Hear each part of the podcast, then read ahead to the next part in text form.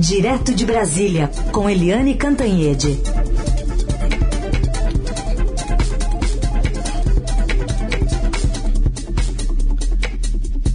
Oi, Eliane, bom dia. Bom dia, Raíssa Carolina, ouvintes. Tudo bem, Eliane? Bom, ontem, é bom, na política tem quem prefira a articulação via redes sociais, WhatsApp, mas também tem os old schools, né, do cafezinho, do aperto de mão. Como é que foi fazer política? Como é que foi fazer essa apuração desse apagão do WhatsApp, do Facebook, do Instagram em Brasília, hein? Olha, foi muito, muito engraçado, né? Inclusive, é, eu fui conversar com o governador, né, por telefone, com o governador João Dória, de São Paulo e ele estava falando que o mundo estava muito esquisito, que a vontade que ele tinha era é, trancar tudo e ir embora para casa. Acabou o expediente. Mas era o que estava todo mundo sentindo, né? Porque é, até marcar exames. Ontem eu precisava marcar exames é, sem o WhatsApp, é tudo mais complicado. Você tem que fazer pesquisa, achar o tal do telefone, aí não é aquele, aí ouve musiquinha. E aí a gente teve a noção clara de como a vida da gente depende, depende, depende das redes, né? Depende, principalmente no meu caso, né? Uh, do, do WhatsApp. O WhatsApp virou um meio de comunicação absolutamente fundamental. E a gente estava falando, né, eu e o, e o governador Dória, que foi há tão pouco tempo não existia nada disso, né? Nós dois crescemos sem nada disso. Era telefone, né? Era carta. E de repente é, a gente nem lembra mais como é que era e nem imagina como é que possa ser sem esses instrumentos. Agora, o que eu gostei mesmo foram os memes e achei muito simpático do nosso Estadão. é, o nosso Estadão que é sólido, né, assim, sóbrio, é, colocar lá os memes, achei muito divertido, achei muito divertido o o Adnet botando lá o, o, Bolsonaro reclamando, o, o Zuck, Zuck, o Zu, a, a Berg, e ele não conseguia falar o Max Zuckerberg. para dizer, olha, eu preciso espalhar umas fake news aí, dá um jeito nisso, tá ok? Cadê o grupo da família, pô, né? Cadê o grupo da família, pô? Eu achei muito, muito divertido, muito bem humorado. Também tem aquela, né, que o, o cidadão é, nessas horas sem, sem as redes, ele reencontrou a própria mãe, que mora na mesma casa dele. Esse eu não vi. que mora na mesma casa dele, da uh, casa dele. E agora, é, o que quem não deve ter gostado nada foi o Zuckerberg, uh, uh, como diria o Bolsonaro, porque ele perdeu simplesmente 6 bilhões de dólares em algumas horas e perdeu o quarto lugar de mais rico do mundo para o Bill Gates. Coitadinho, não é, gente? Você sabe, Eliane, que a gente estava conversando agora com o Fábio Stable, né, do ITS Rio, falando sobre que é preciso ter um plano B né, para a gente não ficar dependente só do WhatsApp. Tudo bem que 90% né, dos brasileiros utilizam o WhatsApp, mas ele frisou essa questão de um plano de resiliência. E você falou do, do presidente da República, e ele dia sim, dia também publica nas próprias redes sociais, que seja o Instagram, é, o próprio Twitter, que ontem estava bombando, que ele tem um canal no Telegram, né? Então ele tem já esse canal alternativo é, o Parler, né, o outro, outra rede social, enfim, tem outras.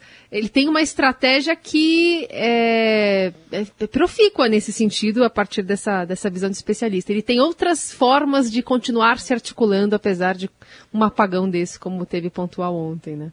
É, é. Eu, minha forma de comunicar continuou sendo dois a dois ali. Por, um a um, né? Porque foi telefone. Ontem eu usei bastante é, o telefone o dia inteiro, mas para quem se comunica em massa, como o presidente Bolsonaro, é bom sim ter você ter outras formas. Eu preciso me informar mais, porque eu acho que a gente gasta já tanto tempo com isso. É, Carolina Heisen, ouvintes, vocês acreditam que às vezes é, eu começo a trabalhar cedo, né, às 8 da manhã. Aí eu vou, trabalho o dia inteiro e é, três dias por semana, pelo menos, eu chego em casa, quando eu não tenho jantar, né, de trabalho. Mas eu chego em casa 10 e meia, 15 para as 11 da noite. Aí eu vou jantar, vou tomar um banho e eu vou para as redes checar os meus recados, checar minhas minhas uh, uh, mensagens meia-noite, meia-noite tanto. Então eu fico com medo de abrir mais canais, porque aí eu acho que eu vou parar de dormir. E simplesmente eu adoro dormir e preciso dormir. Muito bem. Presidente precavido, né? Até porque vai que a justiça determine que não pode compartilhar certas coisas, né? Fake news, por exemplo. É, Eliane, queria falar um pouco da CPI também, que hoje tem é, depoimento de um diretor da VTC Log, é uma empresa que tem muitas coisas para explicar. Sim, é, vai depor o Raimundo Nonato Brasil, ele que é sócio da VTC Log. A VTC Log, como o nome já diz, é uma empresa de logística é quem distribui todos, é, primeiro, armazena, né, controla e distribui todos os insumos do Ministério da Saúde, remédio, vacina, soro, etc. É, mas tem uma história toda muito mal explicada nisso aí, e o próprio COAF já identificou 117 milhões de reais movimentados pela VTC Log desde 2019. É, também a forma suspeita de como ela entrou em ação, porque durante 20 anos o Ministério da Saúde tinha uma distribuição própria, feita pelo Senad, e sempre funcionou muito bem.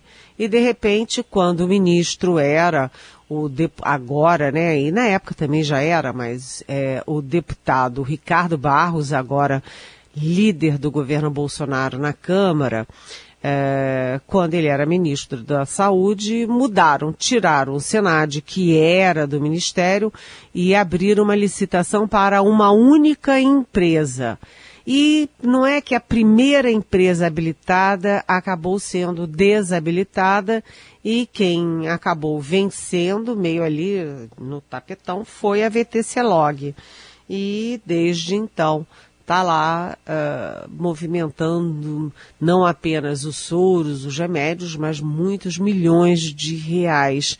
E há muita suspeita. Esse é um dia quente é porque o, a CPI quer saber como é que é essa distribuição, quem que faz, quem está por trás disso e qual era o papel do Roberto Ferreira Dias, porque o Ricardo Barros saiu do ministério, mas deixou lá o seu braço direito, que é o Roberto Ferreira Dias, que acabou sendo afastado do diretor, da diretoria de logística exatamente pelas denúncias que foram borbulhando a partir da CPI.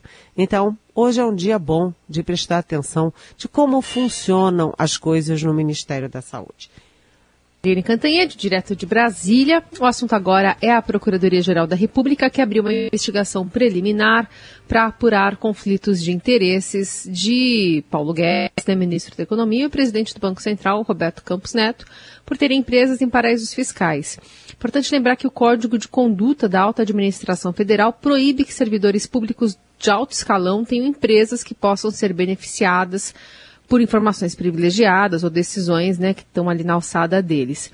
Mas em julho desse ano, né, Eliane, o próprio ministro Guedes atuou, por exemplo, para retirar daquele projeto da reforma do imposto de renda uma regra que tributaria rendimentos de brasileiros em paraísos fiscais, o que na prática né, é, é justamente o que não deveria acontecer. É, essa história aí é aquela história assim que não caracteriza crime mas que é uma história feia, né? Mas primeiro quando a Procuradoria-Geral da República, ou particularmente o Procurador-Geral Augusto Aras, pede uma é, apuração preliminar, ninguém acredita que isso vai dar alguma coisa. O, a tal da apuração preliminar é considerada em Brasília, nos meios jurídicos e políticos, como assim, a, a PGR tem que dar uma satisfação à opinião pública, mas não quer ir a fundo naquilo. Né? Então tem que fazer uma medida só para inglês ver. Aí cria uma apuração preliminar. É aquela que foi aberta, mas não é aquela que vai dar alguma coisa. Isso é o primeiro caso. Segundo, é, o Paulo Guedes e o Roberto Campos Neto trabalharam na área financeira, ganharam muito dinheiro, legitimamente, né? Porque é uma área que, que rola dinheiro, muito dinheiro. E o problema ali é que abrir offshore no Brasil tem sempre um, um cheiro ali ruim, entendeu? Tem um cheiro ruim de coisa que não, não pega bem. Até porque os dois tomam decisões que afetam diretamente os investimentos de todo mundo. Os investimentos da classe média, da classe alta, dos próprios companheiros deles de mercado financeiro. E aí eles jogam numa offshore em paraíso fiscal né? É, ou seja, atingem os demais e livram as próprias fortunas. Então tem uma coisa mais ética do que uma questão criminosa. Eu acho que ninguém duvida de que a origem desse dinheiro é é, legítima. Ninguém duvida, porque os dois tiveram trabalhos que realmente têm altíssimos rendimentos. O problema é a questão da ética, por isso que a Carolina cita a Comissão de Ética Pública. É aquela história, né, gente? É... Hum, pode não ser crime, pode não dar em nada, mas sempre é chato, principalmente num momento como esse, em que os mercados estão muito nervosos. Ontem você teve novamente um movimento de é, subida forte do dólar, queda drástica aí da, das bolsas. Por quê? Porque o cenário externo é muito duvidoso. Você tem uma outra imobiliária da China com problemas de pagamento, então agora já são duas gigantes é, da China nessa área imobiliária que não estão bem das pernas, é, você tem aí o risco de, de apagão, de crise de energia na Europa, e além disso você tem aqueles problemas domésticos que todos sabemos, né? As incertezas domésticas na política, na economia, é, na CPI, etc, etc. Portanto, é, foi numa hora ruim que se descobriu que o Paulo Guedes e o o Roberto Campos Neto, em posições tão estratégicas, tem uh, dinheiro em paraíso fiscal e em offshore. A hora foi ruim e os nomes deles uh, são nomes que são muito importantes para a estabilidade no Brasil. É, falando em hora, Helena, eu até te fui pesquisar para ver uma notícia que a gente deu de uma frase do ministro Paulo Guedes e achei aqui que foi em 26 de novembro de 2019 que ele falou: Não estou preocupado com a alta do dólar. Ele falou naquela época aquilo. Pois é, ele não está preocupado, mas olha, muita, muita gente está preocupada, viu? E um país inteiro e um mundo inteiro também está preocupado. É isso aí. Bom, e ontem foi dia sem, sem WhatsApp, né? Como você falou, sem rede social. O, o ex-presidente Lula circulou bastante aí em Brasília, fez muitos contatos, né, Helene? Ai, foi bom você trazer esse assunto aqui, viu, Heisen? Muito bom, porque a gente, como eu já avisei aqui, é, outubro é uma espécie de deflagrador das eleições do ano que vem. Então a gente agora vai começar a falar bastante de eleição, de campanha, de articulação. O ex-presidente Lula está aqui, né, na seara que neste momento é ocupada pelo presidente Jair Bolsonaro, mas acontece uma coisa curiosa. Se o Lula vem para cá, o Bolsonaro vai para lá, né? Porque o Bolsonaro tem ficado pouquinho tempo em Brasília. Semana passada ele viajou todos os dias. E o Lula em Brasília com fortes articulações. Ontem ele começou é, consolidando ali a posição dele no PT e fez foto, fez reunião com os governadores petistas, né? Eu nem vou repetir todos, mas o Wellington Dias, é, do Piauí, que é o coordenador é, dos é, dos governadores estaduais, né, o, o, o governador da Bahia, o governador de a vice de Sergipe, o governador do Ceará, enfim, ele reuniu, inclusive com a Gleice Hoffmann, que é a presidente nacional do PT, com o Jacques Wagner, que é uma grande liderança também do PT.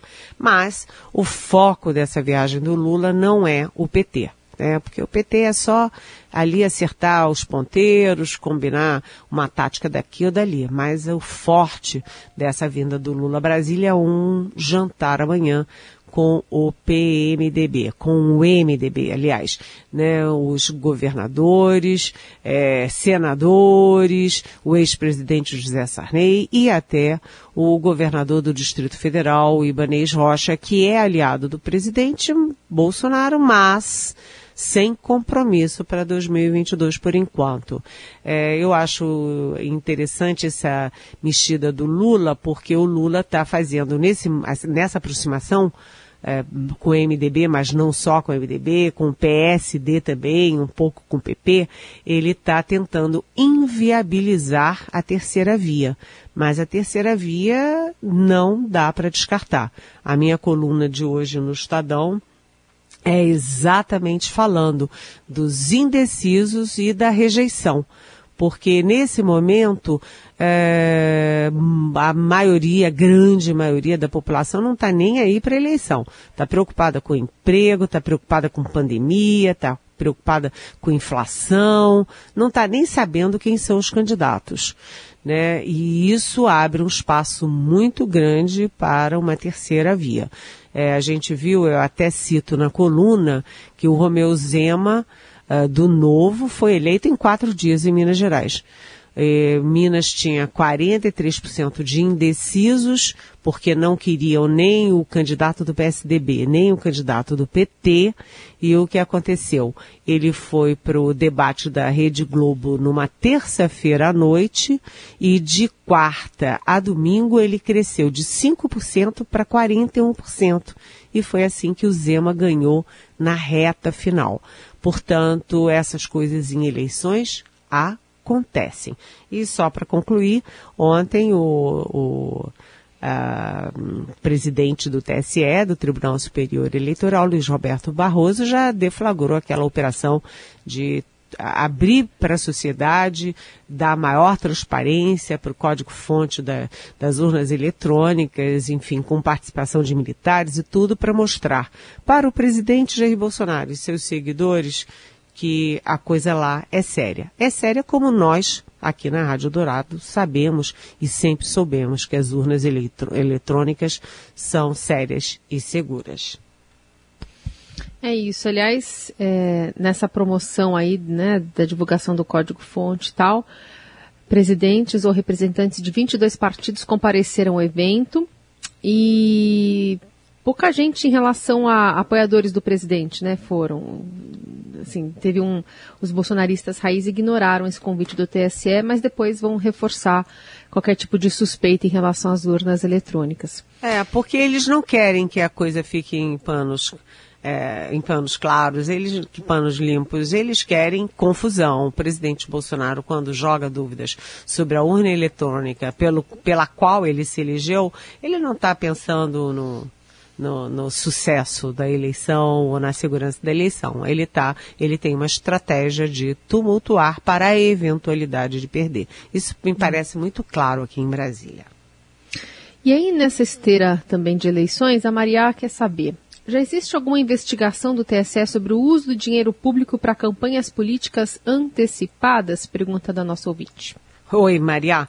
Não, por enquanto o TSE e o Supremo investigam fake news contra as urnas eletrônicas. Mas é curioso isso, né? É, não tem nenhuma investigação, nenhuma denúncia para a campanha uh, antecipada. Isso que o presidente Jair Bolsonaro faz, por exemplo, no país inteiro, de palanque em palanque.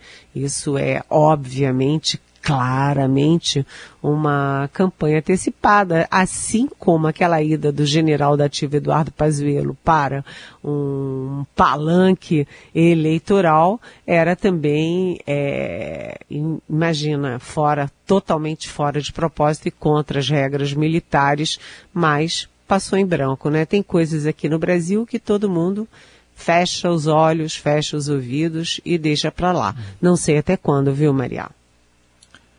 E o ouvinte Daniel quer saber se não está na hora de talvez pensar numa nova indicação ao STF, já que não avança a indicação do André Mendonça, não, não, não é feita essa batina, não se resolve nada. O que, que você diz para Daniel? Eu digo o seguinte, Daniel, que é inacreditável. Ah. opa, opa, será que temos uma surpresa já na ponta da agulha, então? Acho que não, acho que não, Eliane, ainda não.